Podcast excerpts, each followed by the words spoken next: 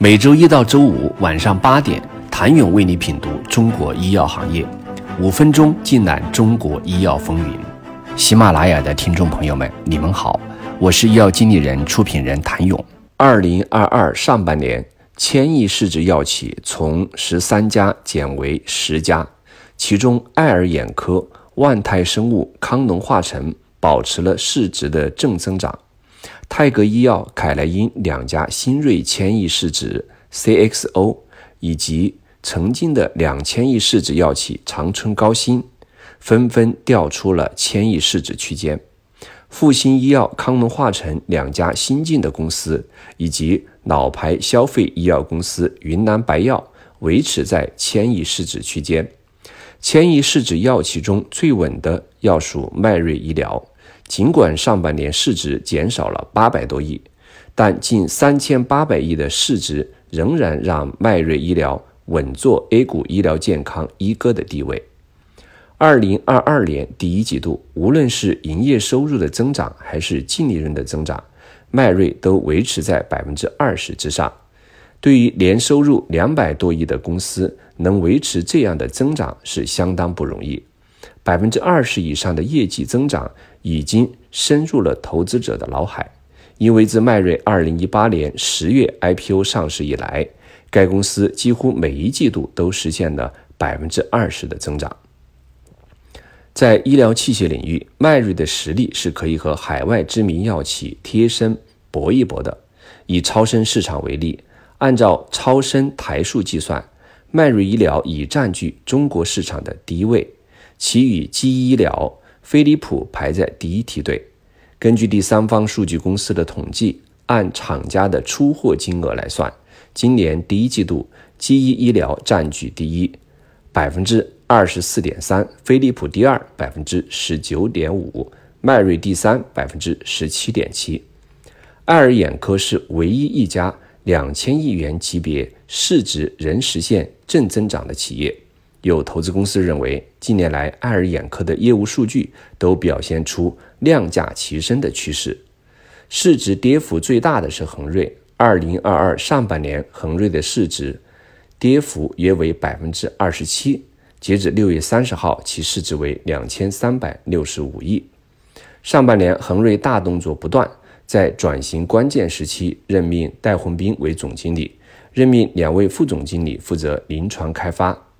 为提升资本运作能力，投入超二十亿元设立私募基金，以深化产业布局，并在海外设立了以全球为导向的创新公司，与公司共同开发药品，并在北美、欧洲和日本商业化。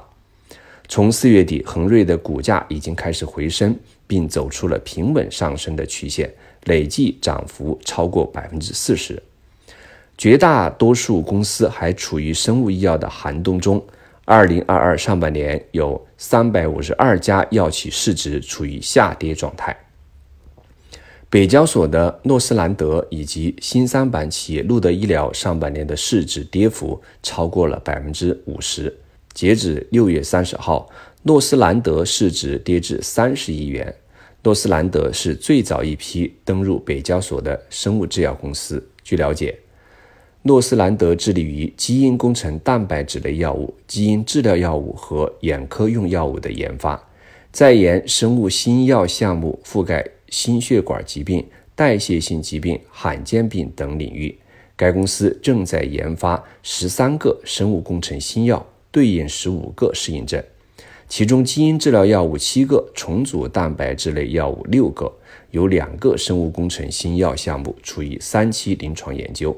一个处于二期临床研究，其余生物工程创新药项目处于临床前研究阶段。诺斯兰德经历过产业的热，也经历过产业的冷。六月二十九号，诺斯兰德撤回了三亿元的定增申请，这是北交所首份再融资方案。在三百五十二家市值下跌的药企中，有三十五家的跌幅超过了百分之四十。除去 ST 代新企业外，还包括一心堂、康希诺、英科医疗、南方医疗等投资者眼中的香饽饽企业。跌幅过大的原因，或是泡沫被撕破，估值回归，或是支撑估值的业务预期发生了变化。比如，英科医疗、南方医疗、中弘医疗三家做防护手套的公司，上半年市值跌幅都超过了百分之四十。这些公司的增长随着疫情的变化而变化。康希诺则受到新冠疫苗发展的影响，而作为国内骨科手术机器人行业领军企业的天智行，这是唯一一家市值跌幅超百分之四十的科创板企业。该公司于二零二零年七月上市，彼时正是生物医药最为高光的时刻。但从上市起至今，天智行的股价一直喋喋不休。上半年的 A 股市场是只有几家欢乐大家愁。既然政策无所适从，市场阴晴不定，那就只有掌握能够掌握的部分，坚持初心比迎合市场更为重要。谢谢您的收听。想了解更多最新鲜的行业资讯、市场动态、政策分析，请扫描二维码或添加医药经理人微信公众号“医药经理人”——医药行业的新闻与资源中心。我是谭勇，明天见。